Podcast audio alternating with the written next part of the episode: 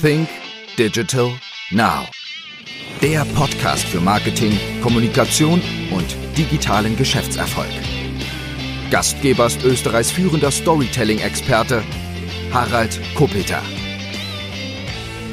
Hallo und herzlich willkommen zu einer weiteren Ausgabe von Sync Digital Now. Mein heutiger Gast ist Frank Asmus und für alle, die Frank Asmus nicht so genau kennen, darf ich ihn einmal kurz näher vorstellen. Frank Asmus ist Regisseur und Top-Coach für exzellente Reden und herausragende Präsentationen. Seine Kunden sind Konzernvorstände, Geschäftsführer und Unternehmer, aber auch professionelle Speaker, Forscher oder auch Olympiasieger wenden sich an Frank Asmus. Frank arbeitete oder arbeitet mit führenden Brands auch zusammen wie Apple, zahlreiche DAX-Konzerne, viele Hidden Champions und auch erfolgreiche Startups holen sich Tipps von Frank und wie, oder ich bin auch selber schon gespannt auf seine Tipps. Ich habe ihn auch schon live erlebt bei einem Workshop einen ganzen Tag und ich kann euch nur sagen, da ist einiges mit dabei. Frank lehrt auch als Kommunikationsexperte an der Technischen Universität in Wien und als Speaker ist auch selbst auf den großen Bühnen unterwegs. Hallo Frank.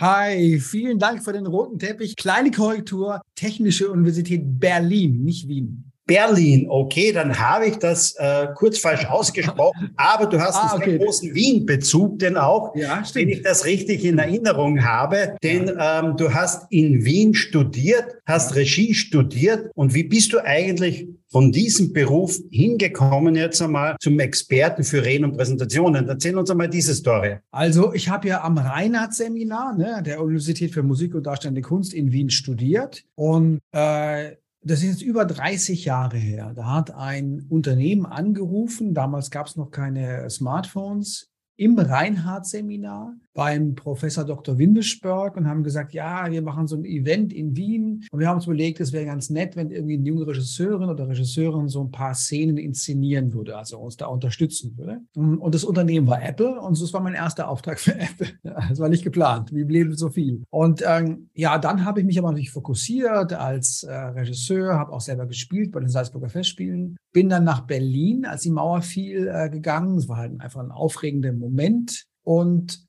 klar, als Regisseur bist du ein Experte für Bühne und wenn du auf die Bühne gehst als Keynote-Speaker, das ist einfach unglaublich viel Parallelen. Und deswegen wurde ich eben über die Jahrzehnte zum Experten für Führungskommunikation und strategische Kommunikation, insbesondere auf der Bühne. Also einerseits die Vorstände Geschäftsunternehmer und andererseits aber auch Marketingteams, ne? also für Pitch oder vom Product Lounge. Und das sind so meine Felder, in denen ich unterwegs bin. Also es war nicht geplant, ja, es kam auf mich zu. Ich habe als Theaterregisseur ja auch inszeniert, auch in Österreich viel. Aber irgendwann, weißt du, als so dann die Kinder kamen und ich bin später Vater und gerne Vater, habe ich ein Spielfeld losgelassen und es war einfach das Theater. Ja, und das habe ich nie bereut. Kann es sein, dass dich es irgendwann wieder mal zurückzieht ans Theater, vielleicht irgendwann später mal als Schauspieler, wo du sagst, okay, es gibt vielleicht ein paar Rollen, wenn ich mir das ein bisschen aussuchen könnte, da wäre vielleicht das eine oder andere dabei dann? Du, wenn jetzt ein äh, Hollywood-Regisseurin auf mich zukommen würde, würde ich sagen, er will die Hauptrolle spielen oder eine Nebenrolle in meinem nächsten Blockbuster, dann würde ich wahrscheinlich machen. Aber mh, hm, weißt du, als Speaker, ich bin ja selber Top 100 Speaker und da habe ich jetzt mein persönliches Theater. Und da quatscht mir auch kein Intendant oder Intendantin rein. Die Säle sind voll ja, und nicht wie häufig leer wie im Theater. Ähm, ich kann meine Themen platzieren, die mir wichtig sind. Dafür bin ich sehr, sehr dankbar. Und dann werde ich auch noch gut bezahlt. Also warum soll ich ins Theater? Ist das jetzt nur in meiner Wahrnehmung jetzt einmal so oder ist das Interesse generell an dem Thema Public Speaking eigentlich gestiegen in den letzten Jahren? Oder ist das vielleicht erst seit Corona so? Oder ist das ein Thema, also zumindest in meiner Wahrnehmung ist es jetzt einmal so, dass das Interesse daran gestiegen ist. Wie ist es denn, wie siehst du das, weil du bist seit Jahrzehnten in dieser Branche? Also das Feld ist explodiert und insbesondere explodiert durch die Smartphones. Weil früher konnten Vorstand einmal im Jahr im All-Hands-Meeting hinterm Pult stehend eineinhalb Stunden die Mitarbeiter malträtieren, sage ich jetzt mal. Aber keiner hat's gesehen und keiner hat's gehört, das war in Ordnung. Heute ist ja jegliche Art von B2B immer auch B2C, also B2 Society, weil irgendein Handy geht an, irgendein Foto wird gemacht, sofort bist du halt überall sichtbar. Das heißt, du bist also gefordert, auch den zu äh, das ausfüllen zu können. Und gleichzeitig sind es ja auch wahnsinnige Chancen, dass zum Beispiel eine Einzelperson heute sichtbarer werden kann in kurzer Zeit als ein Fernsehsender. Weil durch diese digitalen Medien, Social Media und Co bietet sich eine enorme Möglichkeit. Und viele, das ist ja auch dein Bereich, viele Unternehmen werden ja gar nicht entstanden durch diese Digitalisierung und durch diese digitale Sichtbarkeit. Und egal, ob du jetzt auf der Bühne stehst oder im Social Media sichtbar wirst im Video, da bist ja eigentlich auch schon Speaker. Du bist ja Public Speaker oder Public Speakerin in dem Augenblick, ja? ähm, wie ich immer sage. Also dieses Feld ist tatsächlich explodiert.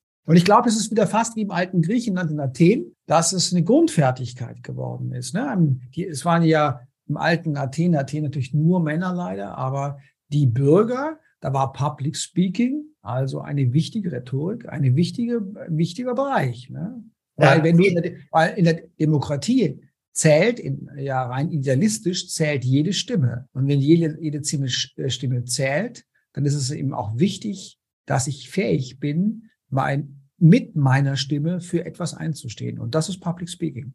Viele meinen doch immer, also äh, Speaking im Business und Präsentationen, das sind groß geworden mit Apple, mit Steve Jobs, nicht mit seinen Produktpräsentationen. Ja ich bin ja auch schon ein bisschen älter, nicht? also äh, ich kann mich noch zurückerinnern, nicht? wie Bill Gates mitunter auf der Bühne seine Produkte denn auch vorgestellt hat. Später dann Steve Ballmer mit dem durchgeschwitzten Hemd auf der Bühne, der alles gegeben hat ja mitunter. Ähm, wir kennen das jetzt äh, natürlich auch von Elon Musk, das mhm. sind so immer diese großen Beispiele aus den USA. Wie weit sind denn wir in Europa oder im deutschsprachigen Raum, wie weit sind da Konzernvorstände weg von, von, von diesen amerikanischen Vorbildern? Ähm, haben die, was das Thema betrifft, aufgeholt oder sind die noch wirklich weit weg, sodass der Unternehmer, der Vorstand wirklich tolle Präsentationen auf einer Bühne hält? Also heute die Babyboomer, ne, mein Alter, sind natürlich ganz anders sozialisiert. Ne? Also das sind noch die verkrampften Präsentationen, die irgendwann in den 80er Jahren angefangen haben. Und die Amerikaner sind damit aufgewachsen. Die lernen ja schon präsentieren in der Preschool. Und meine Kinder sind auf einer deutsch-amerikanischen Schule hier in Berlin. Da war es auch so, dass der Elias, der hatte irgendwie so ein, also typisch Berlin, so ein äh,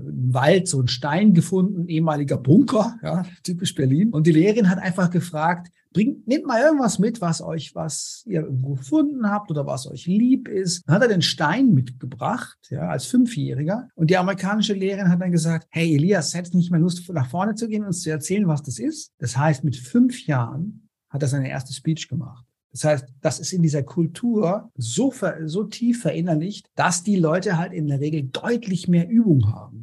Aber wir sehen natürlich auch einen Wechsel und äh, ich bin daran ja auch beteiligt, ne, dass die Leute dann auch auf ein anderes Niveau zu bringen. Aber die Jüngeren können das schon besser, sind schon eher mit aufgewachsen. In Pitch-Situationen ist es auch so. Als ich angefangen habe, ähm, haben mir die äh, Startup-Gründer gesagt, oh, Folien sind fertig, alles gut. Ja, dann habe ich gesagt, hey, Leute, Amerikaner proben immer, wenn es wichtig wird. Und es setzt sich eben nicht leider immer die beste Idee durch, sondern eben, und das war Steve Jobs glasklar, äh, es geht auf der einen Seite um die Qualität der Produkte und Dienstleistungen, aber mindestens im selben Maße um die gelungene Kommunikation der Produkte und Dienstleistungen. Und auf deine Frage zurück, da haben wir schon extrem nachgeholt. Also gerade jüngere Start-up-Gründer pitchen schon wirklich vergleichlich wie Amerikaner.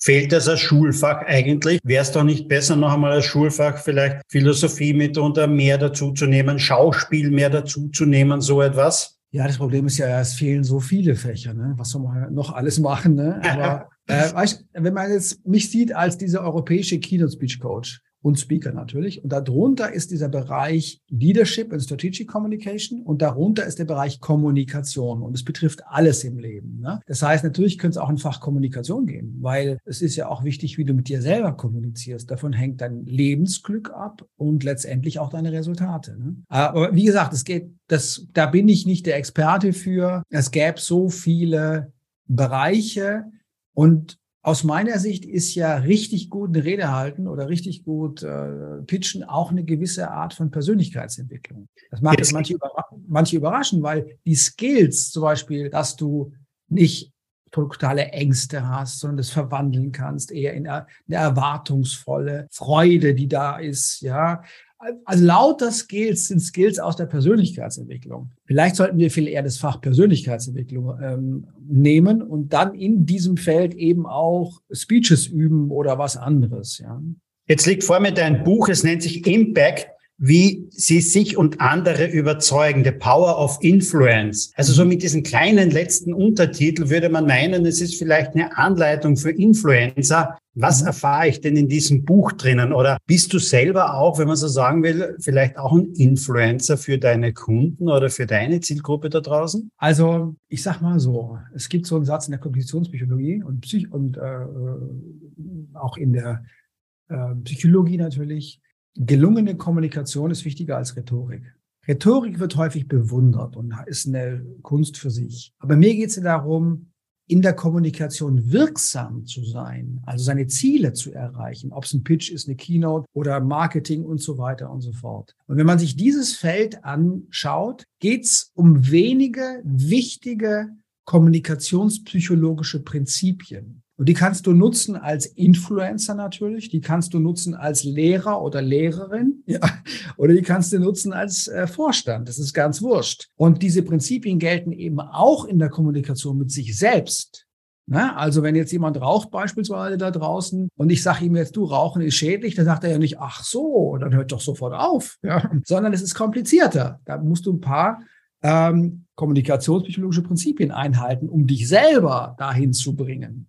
Es geht also um dich selber, es geht um ähm, Kinder, es geht um ähm, der Wirtschaft, wobei das Buch schon vor allen Dingen natürlich geschrieben ist für Leute in der Wirtschaft, insbesondere für Führungspersonen. Bin ich ein Influencer? Ähm, ja, wahrscheinlich bin ich ein Influencer. Also diese ganze Art auch in, äh, im Dachraum, also Deutschland, Österreich, Schweiz, dass sich das sehr verändert hat und nach vorne ging. Da bin ich in aller Bescheidenheit sehr stark dran beteiligt. Ne? Also allein von Du weißt ja, Trias und diese Prinzipien, die ich hier ganz stark äh, immer wieder auch gepredigt habe. Insofern bin ich ein Influencer, auf, ja, auf jeden Fall. Und als Speaker bist du sowieso. Ja, also jetzt am Samstag war es, stand ich äh, auf der Bühne vor 10.000 Leuten in Köln, in der größten Halle, die wir in Deutschland haben. Da bist du natürlich auch Influencer, ist ja klar.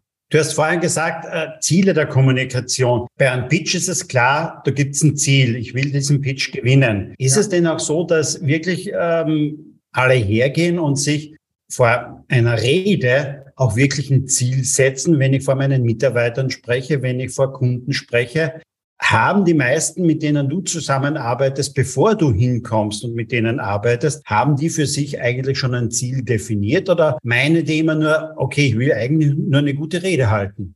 Also das Ziel ist äh, in der Regel, also diese äh, Top-Führungskräfte wissen ja, worum es geht. Die haben ein ganz klares Ziel, die wollen in Change oder mit der Strategie ihre Mitarbeiter gewinnen sozusagen, also überzeugen. Also das Ziel ist in der Regel klar. Natürlich wollen sie auch noch äh, gut ab, ausschauen dabei. Äh, was aber nicht klar ist, ist, wie ich ja immer sage, klarer strategischer Kommunikation geht immer Selbstklärung voraus. Das ist ganz normal man ist in der Regel nicht klar, wie man das hinkriegt. Ne? Das heißt, bring mal ein Beispiel, damit es anschaulich wird. Du kennst ja meine Beispiele, ob aus der Politik, der Wirtschaft und so weiter. Noch nehmen wir mal ähm, beispielsweise, wenn du gerade Elon Musk gesagt hast. Wenn der Elon Musk auf die Bühne geht, weiß er sein Ziel. Er will irgendein Auto verkaufen letztendlich. Ja. Zweitens, er hat eine glasklare Botschaft. Beim Truck zum Beispiel war das, der ist cool, sieht cool aus und er ist der stabilste Truck. Ganz klare Botschaft. Und wenn du eine klare strategische Botschaft hast, dann kannst du es auch inszenatorisch verstärken. Weil er hat dann eine Knarre äh, rausgeholt und auf seinen Truck geschossen. Ich weiß, die Scheibe ging kaputt, ist aber gar nicht schlimm, weil dann ging es erst richtig viral. Was ich jetzt aber damit sagen will, ist, häufig wird wahnsinnig viel inszeniert um etwas, aber die, die Botschaft ist noch gar nicht da. Und dann kannst du viel Marketing betreiben und es verpufft. Da verpuffen Millionen bei Unternehmen. Er hat die PR-Abteilung abgeschafft. Er hat vor zwei Jahren gesagt, er braucht keine Werbung mehr. Ja, warum braucht er keine Werbung mehr? Weil er glasklare Botschaften hat und die Botschaften inszeniert. Und das ist halt, ob man ihn jetzt liebt oder hasst, ganz wurscht, einfach gut gemacht. Und es ist auch leider bei Populisten gut, wie Trump, der hat auch glasklare Botschaften. Ne? America First, ich baue eine Mauer, Obamacare wird abgeschafft, ausländische Unternehmen zahlen Strafzölle. Das ist aus der Regieperspektive betrachtet seine Storyline seit 2015, seit er in den Wahlkampf gegangen ist. Und das fehlt viel. Jetzt, wir hatten, wir hatten in Deutschland einen Wahlkampf.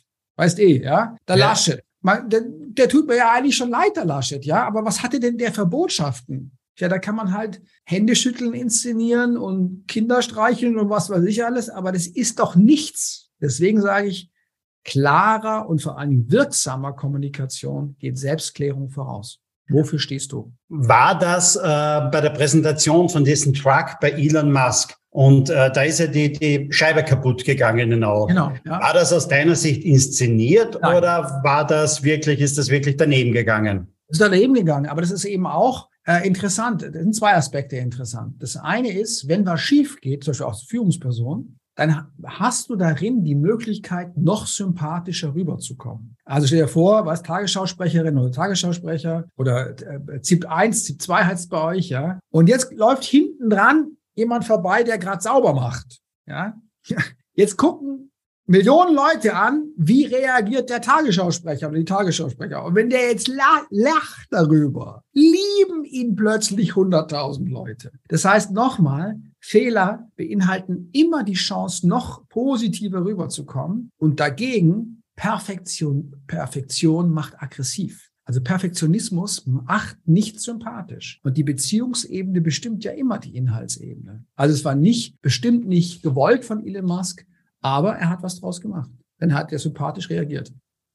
Think Digital Now nun auch eine eigene Sache. Ja, Think Digital Now ist nicht nur ein Podcast, sondern auch eine Veranstaltungsserie und heuer findet der Think Digital Now Kongress am 6. Oktober im Kongress Graz statt. Und mit dabei sind ganz, ganz tolle und sehr, sehr interessante Speaker. Mit dabei ist beispielsweise Tristan Horks, der Zukunftsforscher und er präsentiert einiges aus seinem neuen Buch Unsere fucking Zukunft. Mit dabei ist Andreas Bierwirt, CEO von Magenta. Er führt uns in die mobile Welt mitunter ein und was gibt es dort Neues und Interessantes? Mit dabei ist auch Harald Gucci, CEO von Unit und Otto Versand Österreich, einer der größten Versandhändler. Und ich bin sicher, da gibt's ganz, ganz spannende Einblicke in die E-Commerce-Welt. Sandra Thier ist mit dabei. Sandra Thier, früher oder sehr bekannt als TV-Moderatorin in Deutschland, aber seit einigen Jahren hat sie in Österreich eine Agentur und beschäftigt sich in dieser Agentur ganz, ganz stark mit dem Thema Influencer-Marketing und sie bringt Consti mit. Und Consti hat auf TikTok mittlerweile fast 30 Millionen Follower. Hermann Ehrlich ist mit dabei. Hermann Ehrlich ist General Manager von Microsoft Österreich. Und es gibt noch ein paar andere Gäste, auf die ich ganz stolz bin, dass die nach Graz kommen. Zum einen mit dabei ist Daniel Kraus. Daniel Kraus ist einer von drei Gründern von Flixbus. Und ich glaube, alle kennen die grünen Flixbusse, die über die Autobahnen fahren. Flixbus ist aber mittlerweile in fast 40 Ländern der Welt vertreten und ist ein umfassender, ja, bald Weltkonzern, denn auch denn sie sind mittlerweile, glaube ich, auf drei oder vier Kontinenten vertreten. Ja, und dann kommt auch noch Christian Solmecke und er ist ja der bekannteste deutsche Rechtsanwalt, denn er hat auf YouTube bald eine Million Abonnenten. Es wird ein spannender Tag. 6. Oktober, Kongress Graz. Ich hoffe, wir sehen uns dort. Bis dann.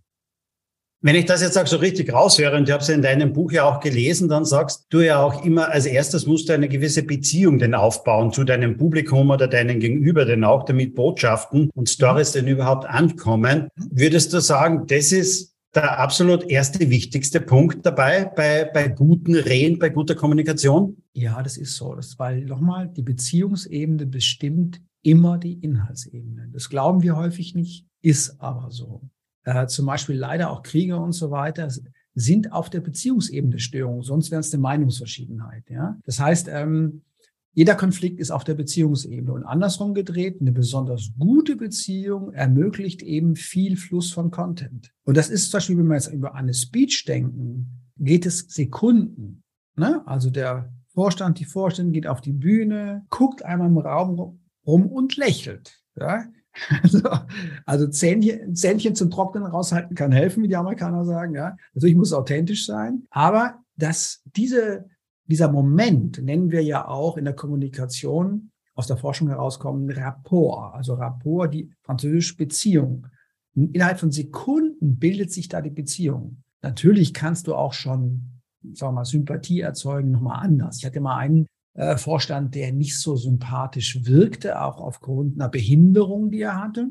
ein ganz toller Mann, aber mit vier Kindern, er lebt auf dem Land, ja, auf dem alten Bauernhof und so. Dann haben wir einfach einen coolen äh, Film gemacht, wie er beim Frühstücken ist und mit seinen Kindern lacht und das Ei fällt runter und so. Das heißt, die Leute haben sich schon so gefreut und ihn schon so geliebt. Und dann kam er auf der Bühne mit seiner Behinderung und einem kleinen Lächeln und die haben ihn alle schon in ihr Herz geschlossen gehabt. Aber es zeigt, und das würde ich jetzt eben unterstreichen, was du sagst, die Beziehungsebene bestimmt immer die Inhaltsebene und ist am Anfang extrem wichtig, natürlich auch zwischendurch, aber insbesondere am Anfang. Es gibt Ausnahmen. In äh, Krisensituationen ähm, überstrahlt die Kompetenzvermutung die Sympathie. Also wenn jetzt hier bei dir oder bei mir ein Feuerwehrmann reinrennt und dich anschreit, ja, oder mich hier, Harald, es brennt raus, ja, dann wirst du nicht sagen, hey, wie redest du mit mir? Das wirst du nicht machen. Ja.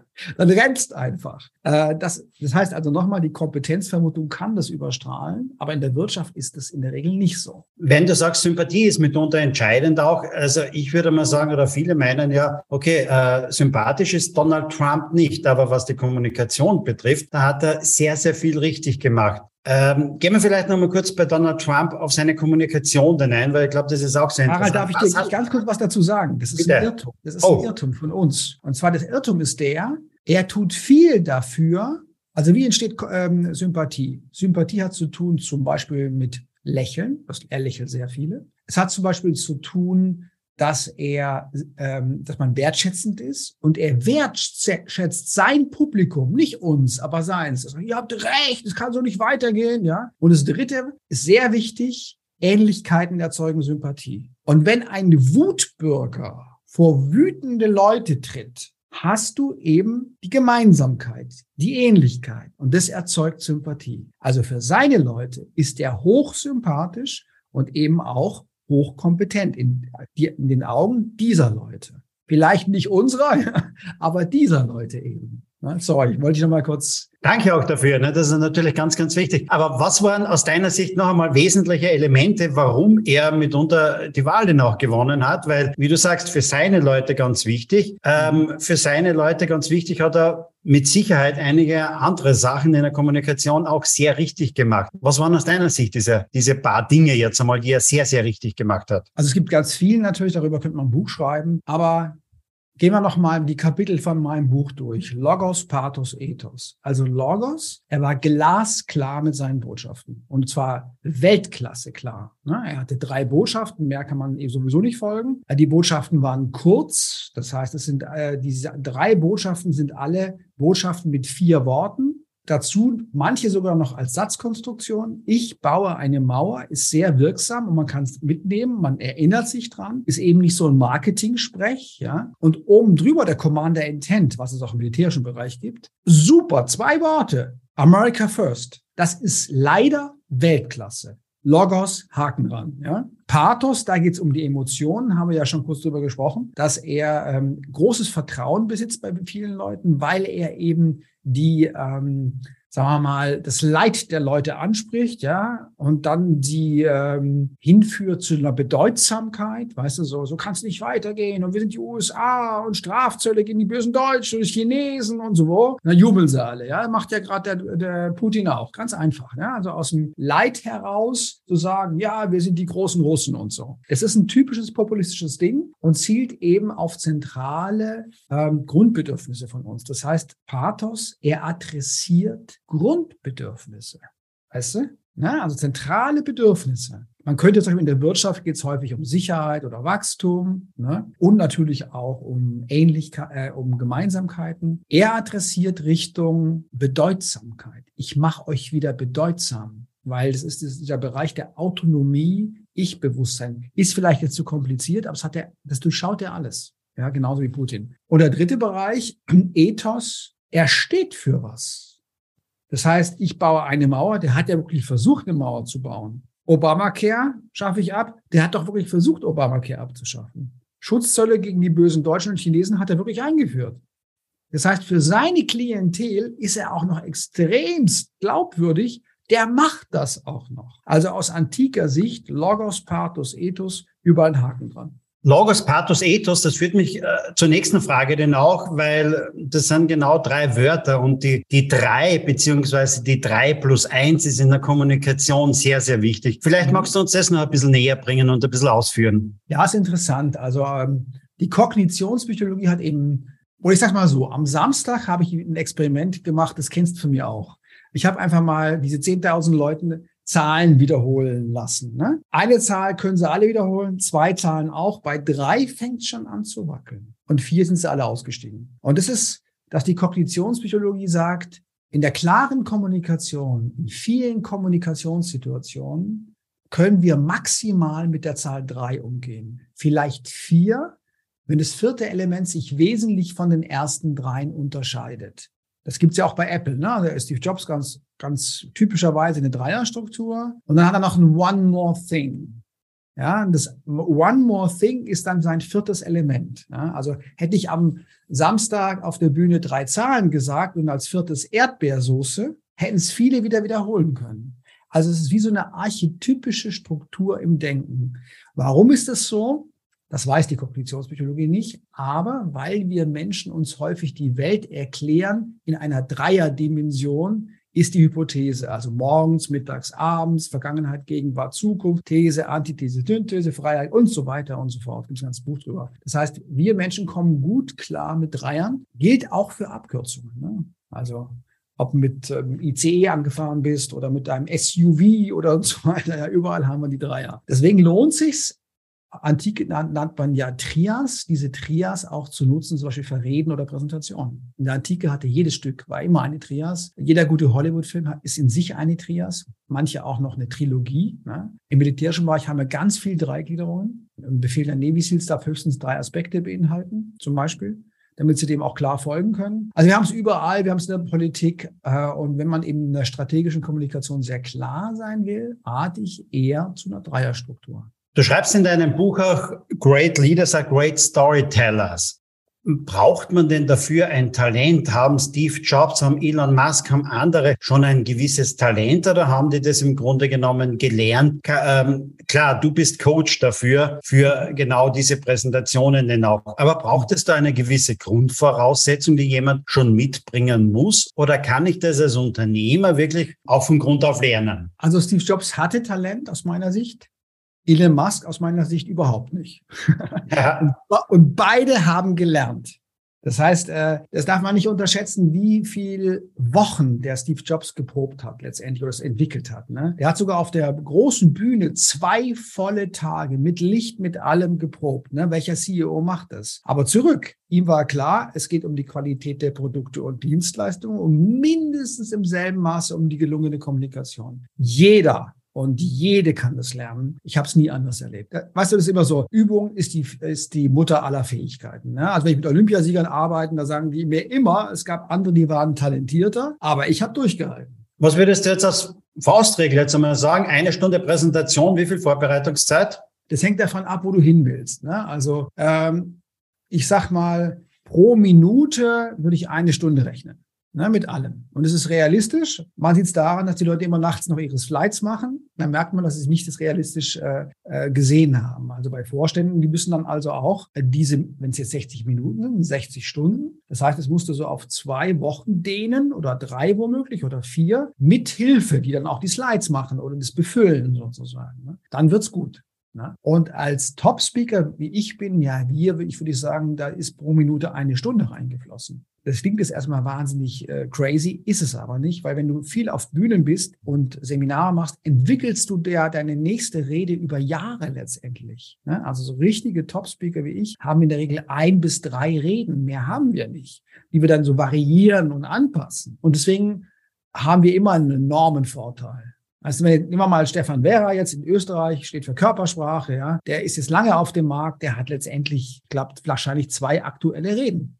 Das ist alles. Und dann wird er zugeschaltet hier virtuell oder dann auch live oder in Präsenz auf der Bühne. Und dann rockt er das Publikum, weil er macht seine Module, die er schon hundertmal gemacht hat. Ne? Also die Frage ist, wo willst du hin damit? Wenn jetzt so ein Vorstand äh, eine Rede halten soll, vielleicht auch eine Stunde mal, nicht? und die Vorbereitungszeit dann 60 Stunden wäre, so viel Zeit hat er ja nicht. Du wirst angerufen und der will das wahrscheinlich dann in zwei, drei Stunden mit dir durchhaben. Ja. Wie machst du das in zwei, drei Stunden dann mit ihm, wofür andere 60 Stunden brauchen? Also das ist ja so, ähm, die Zeit hat er nicht, das stimmt nicht. Er muss das Verständnis haben, warum das wichtig ist. Und eine Führungsperson, du kennst ja den Satz von mir, eine Führungsperson handelt durch Kommunikation. Zumindest die meisten. Denn die Strategie muss vermittelt werden. Ein Vorstand sitzt in vielen Gesprächen, auch wo die Strategie erstmal entwickelt wird. Also er ist ständig am Kommunizieren. Dann tritt er vor die Kameras. Eine Führungsperson handelt durch Kommunikation. Der Steve Jobs, der gleichzeitig CEO von Apple und Pixar war,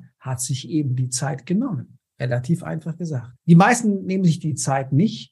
Und deswegen, äh, ich bin aber erfahren genug, halt auch in vier Stunden die auf ein neues Niveau zu hieven, sozusagen. Und dieses neue Niveau ist dann meist schon so herausragend im Vergleich zu anderen, dass es, dass die vier Stunden sich sehr gelohnt haben. Also, ich will mal so sagen, gute Kommunikation ist nach wie vor ein glasklarer Wettbewerbsvorteil ob beim Pitch, bei der Keynote oder Verkaufspräsentation. Du schreibst in deinem Buch aber auch, Sprache erschafft Realität und das kann auch sehr gefährlich sein mitunter. Wie erkenne ich das, wenn ähm, Kommunikation gefährlich wird? Gibt es da vielleicht so, eine, so ein paar Indikatoren, wo ich das dann mitunter erkenne? Also erstmal, warum ist denn das überhaupt so? Das ist ganz einfach. Sprache erschafft Realität, weil, wie schon gesagt, klingt sehr abstrakt, aber Sprache nimmt eben immer eine Perspektive ein.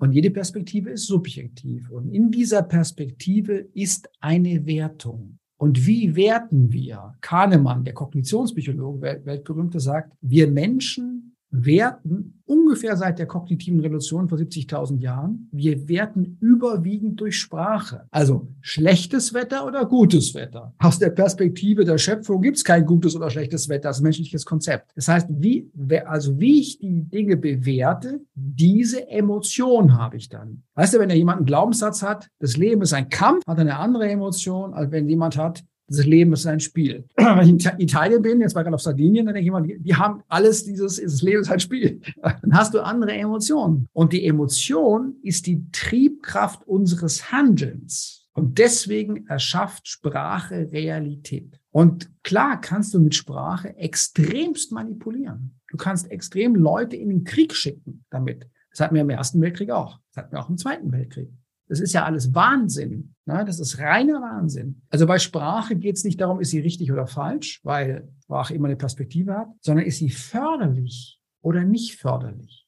Und Leute in Krieg schicken ist nicht förderlich, sondern ist hochdestruktiv. Was war denn so ähm, bei dir und in deinem beruflichen Umfeld als, als Coach, als Trainer, als Begleiter von Unternehmen mitunter die größte Herausforderung denn mal, ähm, wo du, ja. ja, wo du gesagt hast, wow, das ist jetzt mal wirklich, wirklich ein Ding. Also, das, ich komme aus dem Theater und Emotionen machen mir keine Angst. und ich äh, habe auch keine Angst vor Vorständen. Äh, der hat auch nur eine Nase ja, und zwei Augen in der Regel. das macht mir keine Angst. Aber ich hatte äh, einmal die Situation bei einem Vorstand bei einem DAX-Konzern, der richtig durch die Decke ging, ähm, dass ich eingeladen wurde vom Kommunikationsteam, weil die gesagt haben, wir wachsen so stark, wir brauchen mal äh, einen Vorstandsvorsitzenden, der das besser kommunizieren kann. Und dann bin ich da hingekommen ich, äh, und dann kam ich in das Vorstandsbüro, er war nicht da und die Dame sagte mir, es tut mir total leid, er tut mir total leid. Er sagt, er braucht es nicht und will nicht kommen. Und da habe ich gesagt, ja, ist ja nicht schlimm. Ja. Ich meine, ich bin auch gut bezahlt. Wenn ich nicht arbeite, sitze ich halt in diesem Büro. nicht schlimm. Äh, aber vielleicht hat er Lust, mal fünf Minuten vorbeizukommen. Meinte ich, ach, nur fünf Minuten? Da, ja, vielleicht fünf Minuten. Und irgendwann nach Stunden, als ich da saß und den besten grünen Tee meines Lebens getrunken hatte, äh, ging dann die Tür äh, mit voller Wucht auf er stand drin und sagte, ich brauche das nicht, so ein Quatsch, wer braucht das überhaupt, ja? Aber ich bin total cool geblieben, weil ich war im, sagen wir mal, professionellen Modus. Weißt, als Regisseur flippen mir auch alle aus vor der Premiere, ja, das kenne ich ja. Dann habe ich so gesehen, habe ich gesagt, ja, kann ich verstehen, überhaupt kein Problem. Aber geben Sie mir zehn Minuten, zehn Minuten. Und dann können Sie nochmal neu entscheiden, ob Sie das spannend finden oder nicht. Zehn Minuten. Dann habe ich gesagt, Ja, okay, zehn Minuten, hat er sich auch hingesetzt, hat auch seinen grünen Tee dann bekommen, ja. Und dann war er so begeistert, dass wir stundenlang gearbeitet haben. Das war schon herausfordernd. Ich glaube, ohne diese Theatererfahrung, weißt du, so reiner Seminar, Emotion, hätte es schon manche, glaube ich, auch äh, aufgrund der trennenden Hierarchieebene weggespült. Ja, ich fand es eher ein interessantes Naturereignis. Wir würden ja meinen, Kommunikation ist, wenn ich mit einer Person kommuniziere oder mit mehreren Personen. Wenn ja. ich aber das richtig verstanden habe in deinem Buch, und das ist, glaube ich, auch sehr weit vorne, ganz wesentlich und wichtig ist eigentlich die Kommunikation mit mir selbst. Ja. Warum ist die Kommunikation mit mir selbst so wichtig? Also, da haben wir ja wieder eine Trias. Darüber habe ich am Samstag gesprochen vor den 10.000 Menschen. Aus wissenschaftlicher Perspektive können wir und tun wir unsere Emotionen ja selbst gestalten. Das da draußen sind ja nur Trigger.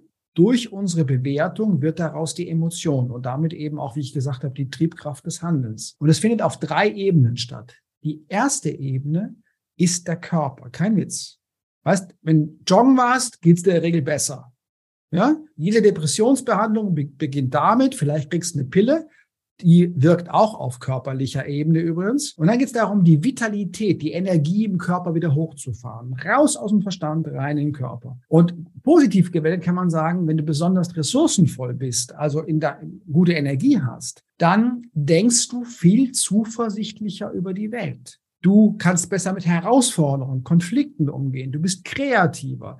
Du hast also bessere Resultate und bist auch noch besser drauf. Also der erste Bereich ist die Energie im Körper und alle starken Kommunikatoren verfügen über viel Energie. Ich meine nicht, ob expressiv oder nicht expressiv, sondern ich meine Energie. Es kann auch still sein. Also machen die sich vor dem Kommunikationsmoment fit. Alle Top-Speaker machen sich fit. Erster Punkt, Energie im Körper. Zweiter Punkt ist, wenn wir über gute Energie verfügen, dann können wir, und aus wissenschaftlicher Perspektive, erst dann können wir frei entscheiden, worauf wir unseren Fokus richten. Weißt du, ob nach links oder nach rechts, auf Breaking Bad News oder Lösungen, dann können wir das machen. Und natürlich das, was wir sehen oder denken, ist natürlich ein Trigger für unsere Bewertung, also sorgt auch für eine Emotion. Das erste war also Körper, Energie im Körper. Das zweite ist Fokus, wahrnehmen oder denken. Und das dritte ist, wie schon gesagt, Sprache erschafft Realität. Wie bewertest du? Das heißt, die Trias ist also Körper,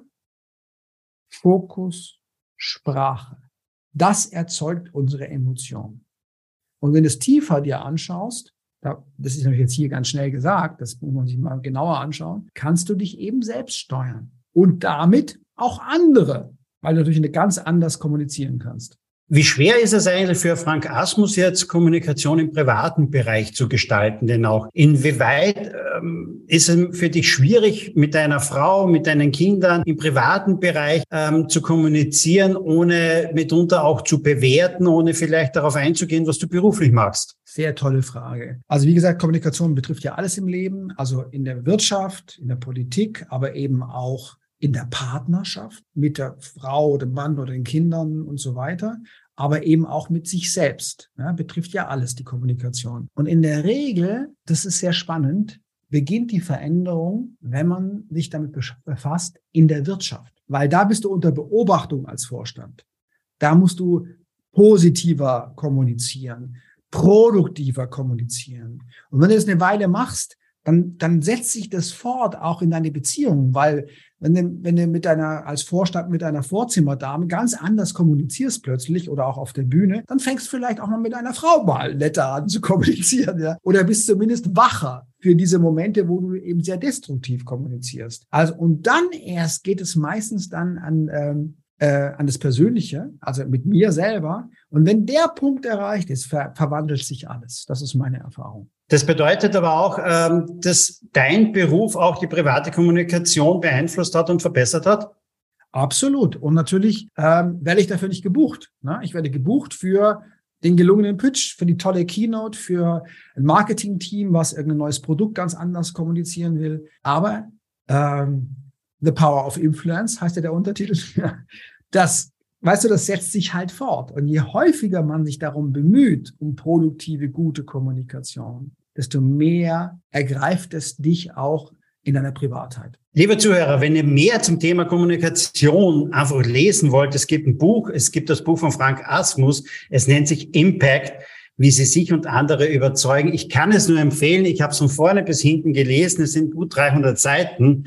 Also einfach mal googeln, Frank Asmus Buch. Es ist wirklich toll. Lieber Frank, herzlichen Dank jetzt einmal für diese tollen Antworten zum Thema Kommunikation. Der Podcast nennt sich ja Think Digital Now. Das heißt, ich muss auch mal ein paar Fragen noch stellen zu deiner digitalen Welt denn mitunter. Ich frage immer ganz gerne, was ist denn mitunter deine Lieblings-App am Handy? Und es ist nicht immer die gleiche äh, App wie die meistgenutzte App. Ähm, also ich, was ist deine Lieblings-App? Also ich habe da nichts äh, wesentlich anderes. Ne? Also ich komme ja aus der Apple-Welt. Ich mache ja alles mit den Apple-Dingen, äh, ähm, was für mich als Unternehmer mit einem kleinen Unternehmen ja wunderbar funktioniert. Ne? Das greift alles ineinander, es ist rel relativ sicher und so weiter. Aber vielleicht mache ich mal einen Bogen was anderes hinein, was manche interessieren könnte. Als Corona kam, war der erste Kunde, der sofort virtuell gegangen ist, Apple von mir. Also im März 2020 haben die gesagt, wir machen alles nur noch virtuell bis Juni 2021. Also fast eineinhalb Jahre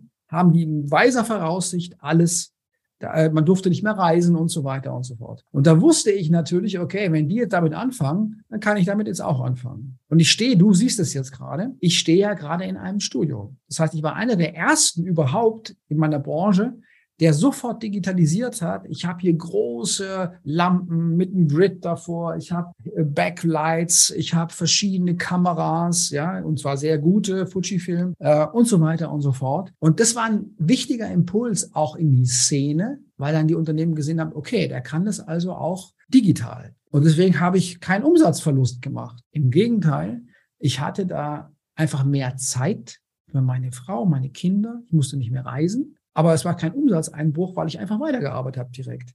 Also das kann man einfach sehen, dass eben dieses Springen in den digitalen Raum manchmal eben was ganz Neues eröffnen kann. Und jetzt ist es so, zum Beispiel am Freitag halte ich wieder zwei Stunden eine äh, virtuelle Keynote, digitale Keynote. Und danach gehe ich, ähm, ich habe schon gesehen, es hat Wind hier am Wannsee in Berlin. Und danach gehe ich äh, äh, Wingfoilen, also weißt du, mit dem äh, Wing in der Hand, also dem, dem Segel und dann äh, so ein Surfbrett, was so rauskommt. Das war früher überhaupt nicht denkbar. Also die, die digitale Zeit, wenn man sich denn drauf einlässt, hält eben auch enorme Möglichkeiten für einen zur Verfügung. Jetzt liegt vor mir dein Buch. Wenn du selber ein Buch liest oder konsumierst, äh, vielleicht besser gesagt auch, wie machst du das? Ist es das klassische Buch? Ist es Kindle oder ist es ein Hörbuch? Also aufgrund dessen, dass ich so viel dann trotzdem jetzt wieder unterwegs bin, äh, ist es schon eher das Hörbuch, muss ich einfach sagen. Weißt, wenn du so äh, sechs Stunden, acht Stunden, zehn Stunden hinter dir hast, sitzt irgendwo im Flugzeug oder im Zug oder so, dann ist natürlich das Hörbuch, du schließt die Augen und vertiefst dich schon, also dann noch mit Noise Cancelling, da bin ich in einer anderen Welt, ist schon eher das Hörbuch, muss ich ehrlicherweise sagen, ja.